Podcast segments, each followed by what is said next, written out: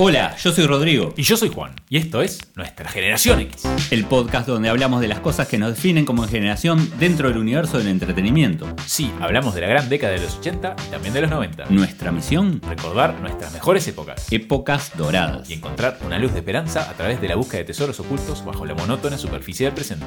Música, cine, series, juegos, deportes, hobbies y más. Sin spoilers y con una playlist de las canciones que mencionamos en cada capítulo, que por derecho de autor no podemos reproducir acá, pero vayan a escucharla que vale la pena y el link está en la descripción. Bienvenidos a Nuestra Generación X.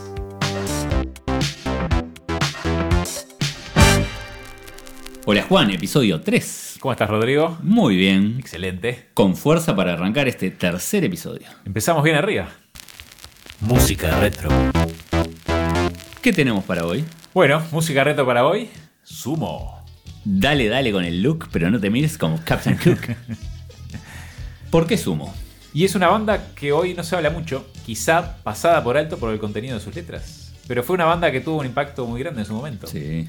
Que pasó de ser una banda moderna y vanguardista en los 80 a ser una banda más asociada a los sectores populares, a los rockeros, ¿no? Sí, sí, sí. Como dijo uno, agarró toda la música e hizo un guiso como nos gusta en el barrio. Por eso la identificación de Sumo con el barrio. Sí, yo con 15 años, que fue cuando empecé a conocer realmente a Sumo, conocía las más conocidas, ¿no? Aquellas que sonaban por todos lados, habían dos o tres que sonaban. Y un amigo que actualmente vive en Valencia me, me- me presentó toda una, una gran tanda de cassettes y fue cuando conocí a Sumo verdaderamente. Y me encantó, ¿no? Sí, en mi caso, después del liceo nos íbamos a la casa de un amigo y dentro de las bandas que me hizo escuchar estaba Sumo. Nunca fui fan de Sumo en realidad, porque yo escuchaba otro tipo de música en ese momento, pero, pero es una gran banda sin dudas. Y la verdad que son lindos recuerdos de su amistad además. Bueno, arranco a contarte un poco de historia. Luca Prodan y Timmy McKern eran compañeros de estudios en Inglaterra. Luca nació en Roma y estudió en Escocia, en la Gordon Stout School, una de las escuelas más reconocidas del Reino Unido. Donde fue compañero del príncipe Charles de Sí. Inglaterra.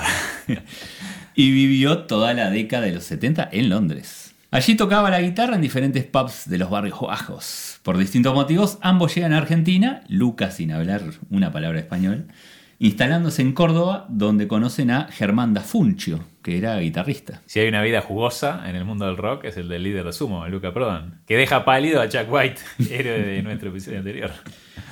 De Londres traen a Stephanie Nuttall, que era baterista, y luego se acopla al grupo Alejandro Sokol. Queda así conformado el primer sumo con Timmy como manager. Su debut como banda será en Caroline's Pub, en el Palomar, en 1982. Al mismo tiempo que se sumaba al grupo Diego Arnedo. En marzo de ese año tocan en el Estadio de Estudiantes de Buenos Aires junto a bandas como Riff, Los Abuelos de la Nada y Baglietto. En palabras de Moyo, ex guitarrista de Sumo y actual líder de Divididos, decía, cuando llegó Sumo, llegó la noche. La música argentina dejó de ser light, dejó de ser liviana. En abril hay un cambio interno, Sokol pasa a la batería y Arnedo al bajo, ya que por la guerra de las Malvinas, Stephanie decide volver a Inglaterra, ante el temor de su familia de algún tipo de represalia. Sí, supuestamente no la trataron muy bien. Y despiden el año en el Estadio Obras junto a los violadores. En 1983 termina uniéndose al grupo Roberto Petinato, director de la revista El Expreso Imaginario, para tocar el saxo y así graban su primer disco titulado Corpiños en la Madrugada, que originalmente fue lanzado como demo en cassette. El hermano de Luca, que vino después de la guerra de las Malvinas, quedó impactado con la banda, diciendo que tenían el mejor bajista que jamás había escuchado y un guitarrista que ya hacía cosas que The Edge de YouTube todavía no había logrado allá en Inglaterra. Luca regresa a Inglaterra y muchos creyeron que ya no volvería. Cuando volvió, diría, ahora Sumo es medio reggae y medio pesado, en fin, medio raro. Una banda que rompió con muchos preconceptos que había en la música argentina y latinoamericana, ¿no? Sí. sin duda. Pero tuvo que venir un extranjero para hacerlo. Un argentino no lo hubieran podido hacer, no lo hubieran dejado. Claro. En 1984 surge su segundo álbum llamado Divididos por la Felicidad, Joy Division, incluyendo temas como La rubia tarada, Mejor no hablar de ciertas cosas y Calla. Bueno, de hecho estuvo vinculado con gente de Sex Pistols, Joy Division o Ian Durian de Blockhead. Y si lo escuchás tiene un poquito de todo. Después hacen una gira por Uruguay y en el 85 se presentan en el Teatro Astros. El tercer disco, Llegando a los Monos, sale en el 86 y en el 87 graban su cuarto álbum After Chabón. Un disco espectacular, Sí, ¿no? sí. Nuevamente hacen la presentación en obras y se presentan en un show, el último de Luca, porque su salud no andaba muy bien en la zona sur de Capital. Vos que sos tanguero. Sí. En una entrevista a Fito Páez, uno de los músicos más reconocidos de Argentina, comenta que Luca retrata el barrio del Abasto Sí, ahí donde vivió Gardel su infancia. de una forma que al propio Disépolo le hubiera gustado haberlo retratado. Sí, dice Polín, autor de Cambalache o Uno, tangos históricos. Para Fito Luca tenía una sensibilidad exquisita. Sí, lo hace en una canción llamada Mañana en el Abasto. Sí. Tema Gran tema, espectacular. sí. Este último show, que yo hacía referencia, se realizó el 20 de diciembre de 1987 en la cancha del Club Atlético Los Andes, junto a los violadores. El 22 de diciembre de 1987 encuentran a Luca muerto en su casa, víctima de un paro cardíaco y una cirrosis hepática con 34 años. Ya sin Luca, la banda se presenta por última vez en Córdoba para rendirle homenaje en el Chateau Rock en 1988. Bueno, ¿qué canciones elegiste para el playlist? La primera canción que elijo es La Rubia Tarada, porque me parece que es el hit del álbum Divididos por la Felicidad de 1985. ¿Se le puede poner hoy a una canción La Rubia Tarada? No. Originalmente se iba a llamar Una noche en New York City. Con letra del Indio Solari, de los Redonditos de Ricota, habla del consumismo, de la banalidad y la superficialidad. Paradójicamente popular en las discotecas de nuestra época. Por lo menos en la que yo iba. La canción arranca con unas chicas hablando, con el estribillo a lo lejos, y cuando se despiden, arranca la canción y explota con todo. Una de las cosas que hace tan interesante a Sumo es la cantidad de influencias musicales que tiene. Reggae, punk, rock, tango, música celta. Y en este caso predomina el funk. Otra cosa que me gusta mucho de esta canción es cómo juega con los planos, cómo se acercan y se alejan los instrumentos y las voces. Me parece interesante. ¿Tu primera canción? Bueno, para arrancar elegí Percussion Baby, que es un reggae. Rememora un poco los inicios de Sumo, que era una banda muy cercana al reggae. Y es un tema en inglés. Muchos de, de sus temas eran, eran en inglés. El reggae a mí me encanta y no podía faltar. Tu segunda canción. Como segunda canción elijo Heroína o Heroin del álbum Llegando a los Monos de 1986. Esta canción habla de su relación con la heroína, de que a pesar de todo, la heroína sigue estando ahí en su cabeza. Porque una de las razones principales por la que se fue para Argentina fue para escapar de la heroína, que bueno, después convirtió el vicio en la ginebra, que bueno, fue lo que lo terminó matando al final. Sí. Y la cadencia de la música, los coros, todo es como que te hace imaginar ese estado sedado probablemente de la heroína. Pero a pesar de todo, tiene su cuota de humor también. Cuando canta al final de la canción, un chingle de Belapón, la marca de shampoo. Un poco bizarro, pero gracioso. Muy bueno. ¿Tu segunda canción? Elegí Hola Frank, que según el comentario del propio Luca, la canción nació de esta manera. La parte musical estaba, mira, poné la base que yo le canto arriba a cualquier cosa. Fue todo improvisado en el momento. A mí me parece que salió bien. Y el que sabe inglés por ahí se ríe más. Porque es una locura. Pero una locura buena. Tesoros del presente. Música nueva. ¿Qué tenemos hoy? John Mayer. John Clayton Mayer, más conocido como John Mayer. Gran guitarrista y gran cantante. Muy buen compositor y productor discográfico además. Nacido en Bridgeport, Connecticut, Estados Unidos, el 16 de octubre de 1977. Generación X como nosotros. Bien. ¿Sabes qué fue lo que le hizo querer empezar a tocar la guitarra? ¿Qué fue? Y lo menciono porque a mí me pasó exactamente lo mismo. Ver a Marty McFly tocando Johnny B. Good de Chuck Berry en la película Volver al Futuro. Y bueno, me enganchó para siempre la guitarra. Y Bueno. lo mismo le pasó a él. Y sí, capaz que termina como John Mayer. o sea, por lo menos. los inicios fueron los mismos. John Mayer se obsesionó tanto por el instrumento que su padre y su madre llegaron a preocuparse hasta tal punto de llevarlo al psiquiatra en dos ocasiones. Al terminar la secundaria, entró a la escuela de música de Berkeley en Boston, pero al poco tiempo abandona y se muda a Atlanta, Georgia, junto a un amigo para comenzar a componer y tocar, y al poco tiempo se separan. Con 17 años sufrió una grave arritmia cardíaca que lo mantuvo en el hospital durante dos semanas, donde nace a partir de acá su faceta de compositor. Después de separarse de su amigo, arranca su carrera solista, que es meteórica y brillante, y en 2002, un año después de lanzar su álbum debut Room for Squares, varias canciones ya habían sido convertidas en éxitos de radio. Coleccionista obsesivo de distintos modelos de guitarra, tiene hasta 26 tipos diferentes, de relojes, con algunas piezas que son muy caras, y zapatillas deportivas, o tenis, ¿no? Tiene más de 250 pares. En 2003 gana un Grammy y su segundo álbum Heavier Things llega al primer puesto de Billboard y su canción Daughters, además de recibir un Grammy, en 2005 llega a ser número uno. Mide 1,91 m y fue pareja de varias personalidades de hoy día. Por ejemplo, Taylor Swift, Katy Perry, Jessica Simpson o Jennifer Love Hewitt. En 2005 hace un giro y retorna al blues, haciendo varias colaboraciones con artistas como Buddy Guy, B.B. King y Eric Clapton, y formando la John Mayer Trio con el bajista Pino Palladino y el baterista Steve Jordan, un trío de blues y rock muy bueno. Mira esto que interesante. Es capaz de percibir colores en los sonidos. Ya que tiene una condición neurológica llamada sinestesia. Por ejemplo, la gente que tiene esta condición puede tocar una superficie más suave y les puede hacer sentir un sabor dulce. O algunas personas ven colores cuando escuchan música. Raro, interesante. Rarísimo. El tercer álbum llamado Continuum, que es mi preferido, estuvo nominado a 5 Grammys en 2007 y ganó dos de ellos. Y en los Grammys de 2008 gana Mejor Cantante Pop. La condición neurológica que padece, según los científicos de la Universidad de California, se debe a una activación cruzada de áreas adyacentes del cerebro que procesan diferentes informaciones sensoriales. En 2009 llega Battle Studies, todavía con algo de blues, y en 2010 graba Born and Raised, que es un disco mucho más acústico. En 2013 saca Paradise Ballet, un disco todavía folk, y en 2017 en The Search for Everything, donde se vuelca hacia el soul, el funk y el pop. Muy buenos discos todos. ¿Qué canciones elegiste? Bueno, para cambiar un poco la pisada con lo que veníamos de Sumo, elijo Still Feel Like a Man. Me vi tentado a poner mucho blues, porque John Mayer es un maestro y me encanta. Pero elijo esta canción para hacerte mover el cuerpo a puro soul, del disco The Search for Everything del año 2017. Y el juego rítmico entre guitarra, bajo y guitarra es adictivo. En un momento la canción baja para deleitarte con su guitarra, genera un cambio de ritmo y bajarte las revoluciones, luego empieza a tensionar para engancharte nuevamente y hacerte mover como si fueras Marvin Gaye o Sam Cooke. Excelente. Está muy bien producida esta canción además y suena muy bien. ¿Tu primera canción? Arranco con Waiting on the World to Change, que es un temazo. Hit. Sí. Me encanta. Es un tema que empezó a dar vuelta en la cabeza, que me hacía acordar a otro, o sea, toda la mañana, bueno, a que se parecía. Y hasta que di con, con la tecla, me hizo acordar a Sexual Healing de Marvin Gaye. Lo menciono porque no encontré otra referencia de esto que alguien lo, asociara, así que bueno, se los dejo a ver qué, qué opinan ustedes. ¿Tu segunda canción? Como segunda canción, elijo Gravity. Acá me pongo un poco más profundo. Gran canción del disco Continuum del año 2006, uno de mis preferidos, como ya mencioné. Es una especie de Wonderful Tonight de Eric Clapton, pero hecha soul. Y me hace acordar un poco a Lenny Kravitz también. Una canción que, en palabras del propio John Mayer, es la más importante que ha escrito hasta ahora. La más importante y la que tiene menos palabras. La mezcla del órgano Hammond, la guitarra eléctrica limpia y la cadencia del bajo y la batería la hacen de una densidad increíble. Con muy poco logra mucho y al igual que la letra, la música es simple pero profunda y la guitarra, bueno, un maestro. Una canción para recostarse y escuchar a todo volumen. Para terminar, fui a la fácil, elegí el gran éxito de Mayer, Your Body's a Wonderland. Gran hit. Su primer hit, ¿no? Sí, sí, sí, sí. Y como novedad, utilizan un pianito de juguete en la grabación. Muy buen tema.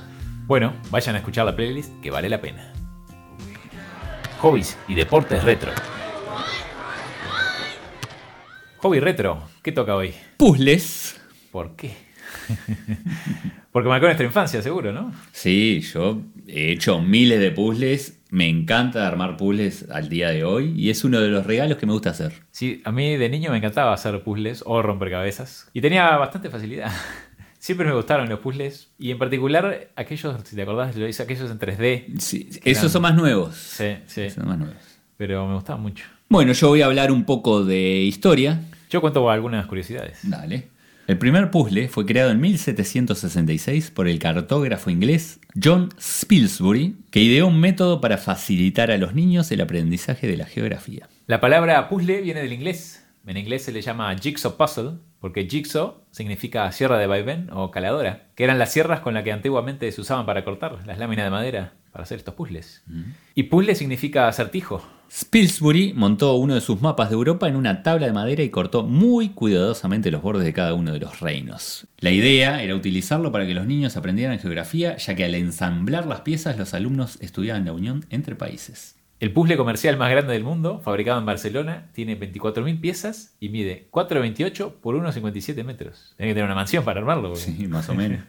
La idea inicial se convirtió en una moda y en tan solo dos años, Spilsbury ya había puesto a la venta puzzles con los temas que creía que preferían los padres de la alta sociedad inglesa. ¿Cuáles eran estos temas? El mundo, los cuatro continentes, en aquella época solo que se conocían África, América, Asia y Europa, Inglaterra y Gales, Irlanda y Escocia. Este puzzle le llevó a una familia de cuatro 32 días completarlo. Se llama Life The Great Challenge y tiene el récord Guinness al puzzle con más piezas. Poco a poco la temática se fue diversificando y también se utilizaban para enseñar tablas matemáticas, genealogías o escenas de la Biblia. Un jubilado del Reino Unido convirtió su pasión por los puzzles en un servicio para la comunidad. Este buen señor se dedica a comprobar que los puzzles de segunda mano, recibidos en donación, estén en perfecto estado para que se puedan revender y destinar el dinero recaudado a ayuda social. Los arma uno por uno, viendo si falta alguna pieza, y ya tiene más de 300 completados. Hacia finales del siglo XIX y gracias a la invención de la sierra de pedal, empezaron a fabricarse puzzles de madera contrachapada y las ilustraciones se pintaban o pegaban en la parte frontal mientras se trazaban a lápiz las zonas por las que se debían cortar las piezas. Los rompecabezas siguieron siendo una herramienta pedagógica hasta 1820 cuando empezaron a venderse también como un juego para adultos. Sí, hoy los rompecabezas están en todos lados.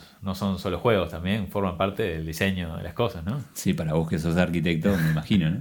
Dejaron de llamarse disecciones, que era el nombre original, pero no, no muy comercial, ¿no? Y empezaron a conocerse como What Am I por quién soy o qué soy, ya que no venía ninguna imagen de referencia, sino que se montaba el puzzle y hasta que no se terminaba no se sabía qué imagen contenía. Las novedades introducidas en el siglo XX permitieron que las clases trabajadoras también pudieran acceder a los rompecabezas.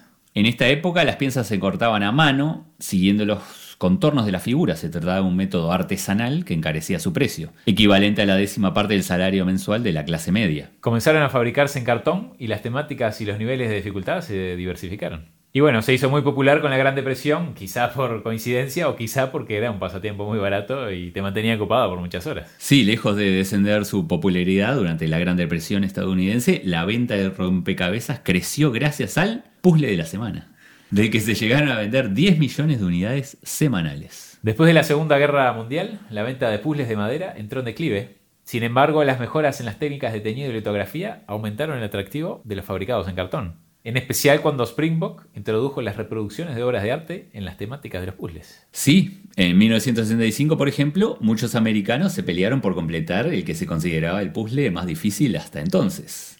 Una reproducción de la obra Convergencia, de Jackson Pollock. ¿Quién más? Un rompecabezas de verdad. Debería ser una locura armar eso. ¿no? Qué lindo volver a hablar, ¿no? Del puzzle y te dan ganas. Ayer vimos que parte del equipo estaba pudimos husmear en las redes sociales, estaba armando un puzzle. Sí, es verdad. Así que bueno, invitamos a todos los que, que les guste este pasatiempo tan lindo, sano y... Que te hace pensar un poco. Tesoros del presente. Hoy un deporte contemporáneo. ¿Qué tenemos? El Ultimate, también conocido como Ultimate Frisbee. Me encantaría hacerlo, la verdad. Sí, yo voy a hablar un poco de historia. Y voy a hablar un poco de las reglas y cómo se juega. El Ultimate es un deporte de equipo que se juega con frisbee o disco volador, porque frisbee es una marca. La fama y las reglas del juego fueron inventadas en un colegio de Nueva Jersey. Se juega en dos equipos de siete jugadores que compiten en un campo de juego de aproximadamente la misma longitud de un campo de fútbol y aproximadamente la mitad de angosto. Sus inicios se remontan al ámbito universitario estadounidense en los años 60, pero fue dado a conocer el día de la independencia de los Estados Unidos, el 4 de julio de 1970, y en Europa se introdujo a principios de los años 80. Se larga de un saque inicial hacia el equipo rival y comienza el juego. No se puede correr con el disco, sino que hay que pivotear, como en el básquetbol o el handball, por un máximo de 10 segundos. El primer partido intercolegial fue entre Rutgers y Princeton el 6 de noviembre de 1972, el mismo día del aniversario número 103 del primer partido de fútbol americano de la historia. El evento lo cubrió el New York Times y tuvo un público de 400 personas. Mediante los pases y las atrapadas hay que lograr agarrar el disco en la zona de anotación rival para hacer el gol. Mira esto, ganó Rutgers 29-27 por dos puntos. Lo curioso es que el primer partido de fútbol americano de la historia también lo jugaron Rutgers y Princeton. También lo ganó Rutgers por dos puntos. Tenía de hijo. Sí, eso popularmente se conoce como lo tienen de hijo. ¿no? Los lanzamientos son de frente, de revés y sobre la cabeza. Y las recepciones pueden ser a dos manos, que es la más segura, o con una sola mano en casos especiales. No es un deporte olímpico, pero sí es parte de los Juegos Mundiales, los World Games, una competencia con varias disciplinas diferentes. Los partidos duran una hora y 15 minutos y tienen cambios ilimitados de jugadores. Se puede dividir por tiempos o a número de goles y gana el que anota primero 8 puntos. Piedra, papel, tijera es lo que se utiliza para realizar el sorteo del comienzo. buenísimo. Una de las cosas que le encuentro más interesante es su espíritu de juego, sí. porque es un deporte autoarbitrado no hay jueces de línea ni árbitro, y los conflictos se resuelven entre los jugadores implicados en la jugada y queda la honestidad y espíritu deportivo. Eso es muy, muy, muy bueno, sí. De hecho, solo en los niveles de juego más alto y competencia existen lo que se llaman observadores, que no cobran, no arbitran nada, pero aparece solo cuando un jugador tiene una queja y bueno, una vez que el observador dé su veredicto es inapelable.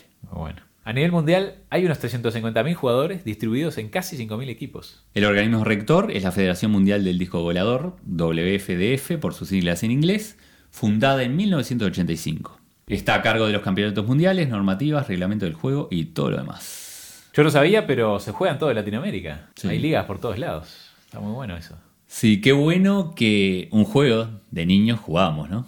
A tirar el, el frisbee eh, se haya transformado en un deporte Sí, tan está está popular. buenísimo, me encanta. Bueno, invitamos a que, a que le intrigue, le interese, le divierta, se suma a alguna de estas ligas. Cine retro. Silencio, terrícola. ¿Con qué nos sorprendes hoy? Con Cocodrilo Dandy.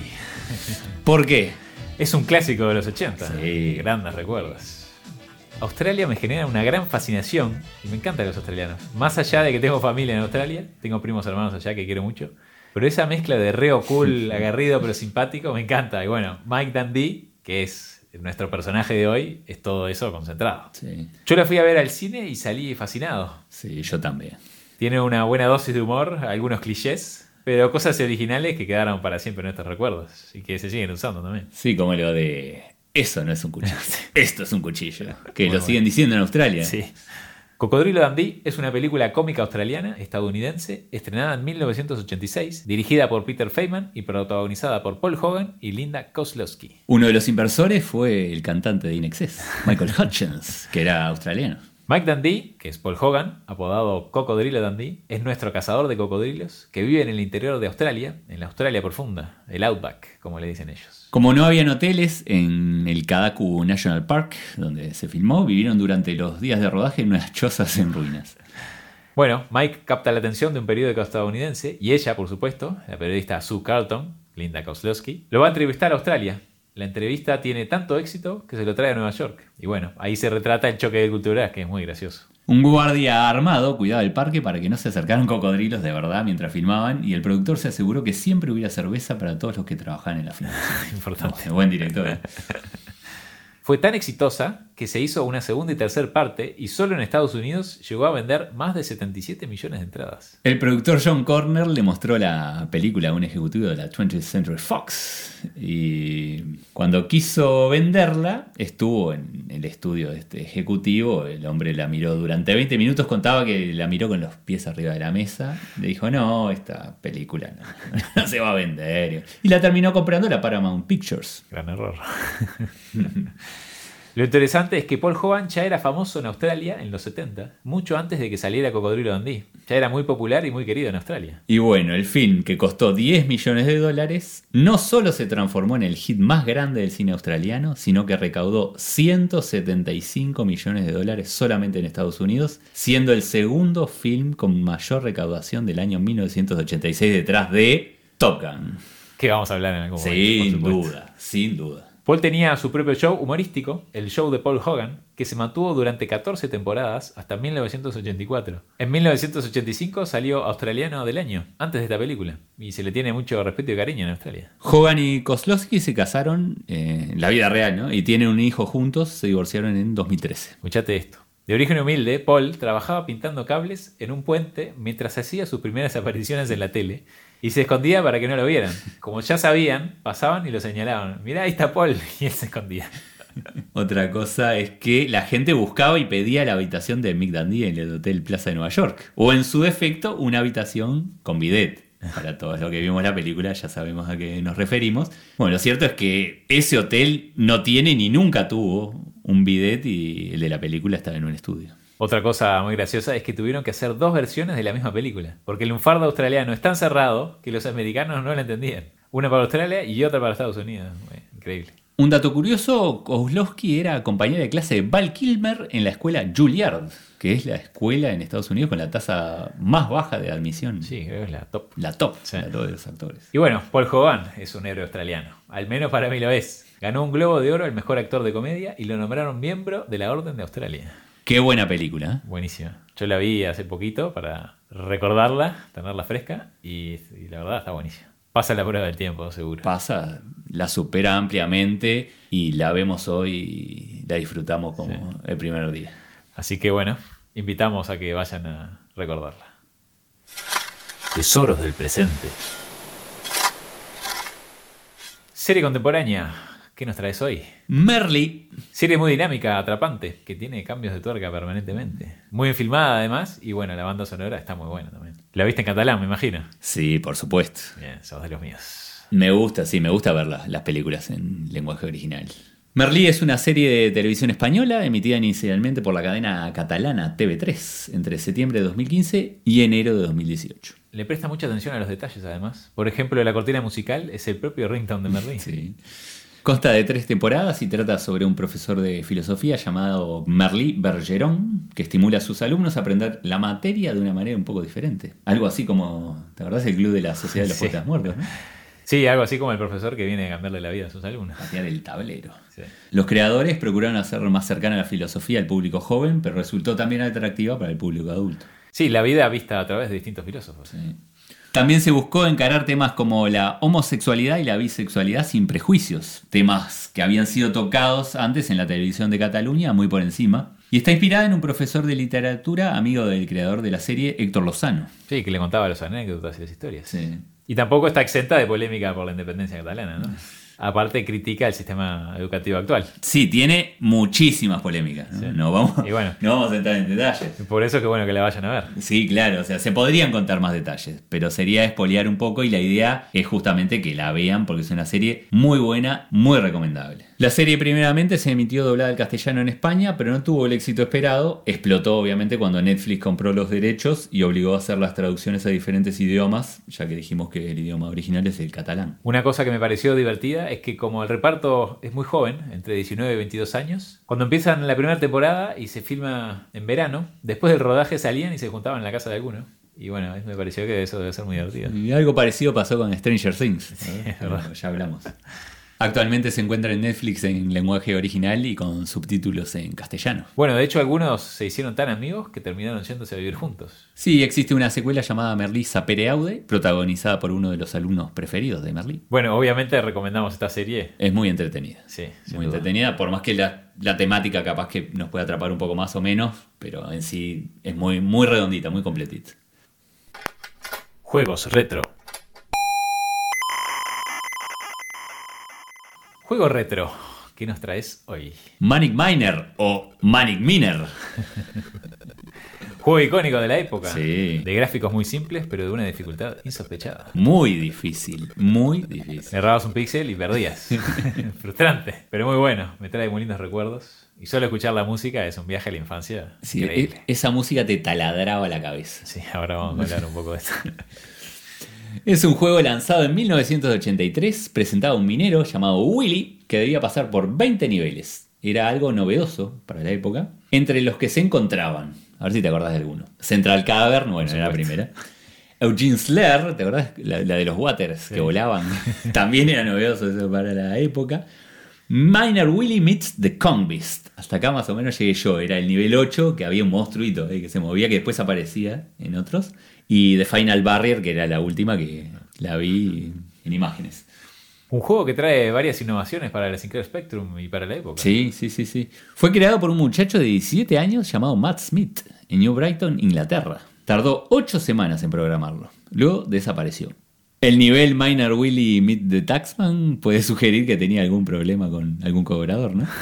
Apareció trabajando en una fábrica en Holanda. Sí, se fue a vivir en una comunidad. En una entrevista comenta que crear el Manic Miner fue un disfrute, pero que la secuela, Jet Set Willy, fueron seis meses de puro infierno. No lo disfrutó mucho aparentemente. El Manic Miner era un juego muy difícil de jugar y en el que había que buscar objetos antes de alcanzar la salida para poder pasar a la siguiente sala. Teníamos que esquivar enemigos, trampas que provocaban la muerte instantánea. Es que Matthew Smith era un genio del mal.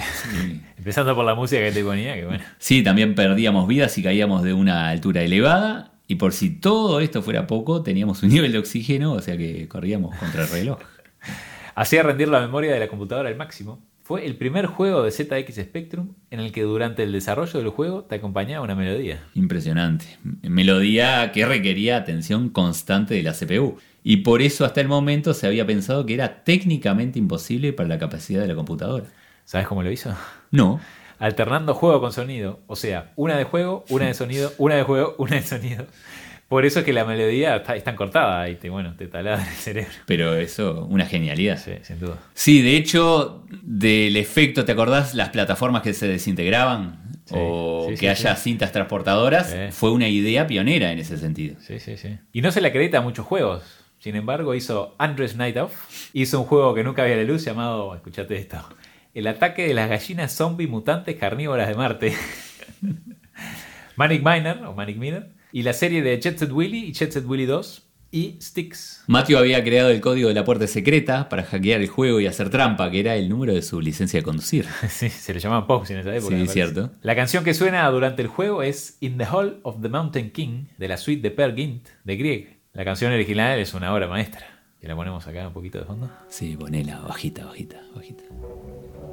Y durante la pantalla del título, ¿te acordás que se escuchaba el vals del Danube Azul? Matthew desarrolló una gran reputación a partir de estos juegos, sobre todo del Manic Miner y del Jet Set Willy, dos de los juegos más icónicos y populares del sistema. Sí. Pero afortunadamente la historia tiene un final feliz. Bien. Porque los noventas lo echan de Holanda por no tener visa. Y desde entonces está de vuelta en Inglaterra trabajando en algunos videojuegos. Además de aparecer en alguna convención y documental. Hoy tiene muchos fans. Bien.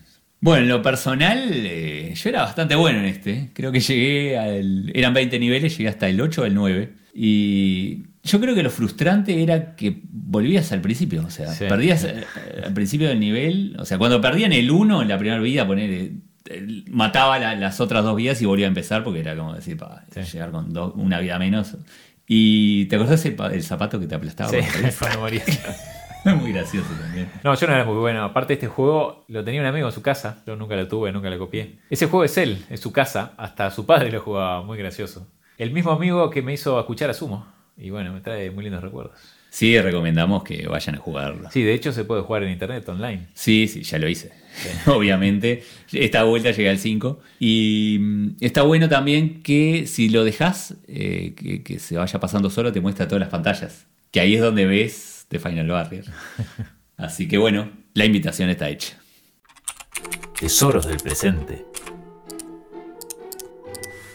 Juegazo del presente, ¿qué tenemos hoy? El FIFA 21. Eso a puro fútbol. FIFA es una saga de videojuegos de fútbol publicados anualmente por Electronic Arts bajo el sello de EA Sports, el primero en tener una licencia oficial de FIFA. Sí, la saga comienza en 1993, cuando se lanza el FIFA International Soccer, aprovechando el Mundial de Estados Unidos de 94. Uno de sus aspectos principales fue que era vista en perspectiva, el sonido era del campo real y que el árbitro te perseguía para ponerte las tarjetas. Tenía 30 selecciones nacionales y un Dream Team con los mejores jugadores. Fue un éxito.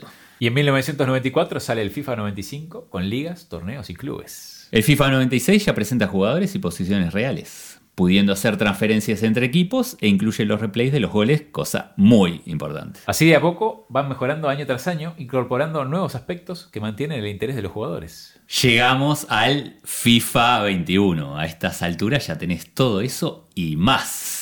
Todas las ligas, los mundiales, los clubes, los estadios, los jugadores, los entrenadores, las leyendas, los países, las marcas, los cánticos, los festejos, las reacciones, la sensibilidad de los goles, las estadísticas, las mejores jugadas, las cámaras, el fútbol femenino, la compra de jugadores, el juego online, personalizar el equipo, personalizar los jugadores, personalizar la banda sonora, el idioma y mucho más.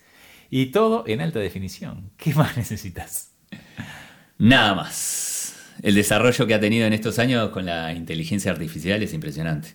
El realismo que tienen los jugadores es increíble, están en todos los detalles. A partir del 3 de marzo de 2020 se añadieron las principales competiciones internacionales sudamericanas. Conmebol Libertadores, Conmebol Sudamericana y Conmebol Recopa. Es que las competencias se estructuran como en el fútbol real, con equipos, los jugadores cobrando sueldo y tienen bonos por transporte, comidas y hoteles. Increíble. Cuenta Jaime Álvarez, campeón de España. El equipo y sus sponsors le dan ropa, zapatillas, psicólogos, nutricionistas y fisioterapeutas. Y juega entre 8 y 10 horas diarias. Le dan libre los lunes, eso Ah, sí. bien, bien, bien. De acuerdo con información de Esports Earnings, un ganador de la FIFA eWorld Cup podría llevarse hasta 250 mil dólares por torneo. Aunque estas cifras podrían incrementarse para que los participantes que juegan otros torneos como el eChampions League Finals, la FIFA Global Series y la Foot Champions. Y en Latinoamérica existe la Confederación Sudamericana Virtual Pro. Sí, se disputan las eliminatorias para avanzar al Mundial. Cada selección tiene su entrenador, una selección de formativas y hasta se pueden citar jugadores nacionales del exterior. Cuando esto comenzó, jugaban 5 contra 5 y bueno, tenía que poner bots porque no Sí. había gente suficiente para jugar. Pero ahora todos los partidos son 11 contra 11 y se tuvo que poner un límite en los planteles porque ya excede la cantidad de gente. Sí. Y el mínimo es de 16 jugadores y un máximo de 23. Sí, hoy en día es algo serio. Más con equipos oficiales, se entregan todos los días jugadas preparadas, movimientos en cancha. Eh, se practica antes de los partidos y en horarios específicos. También hay relatores, comentaristas y se transmiten los partidos por YouTube. Bueno, es un mundo paralelo, ¿no? El fútbol, pero en otra dimensión.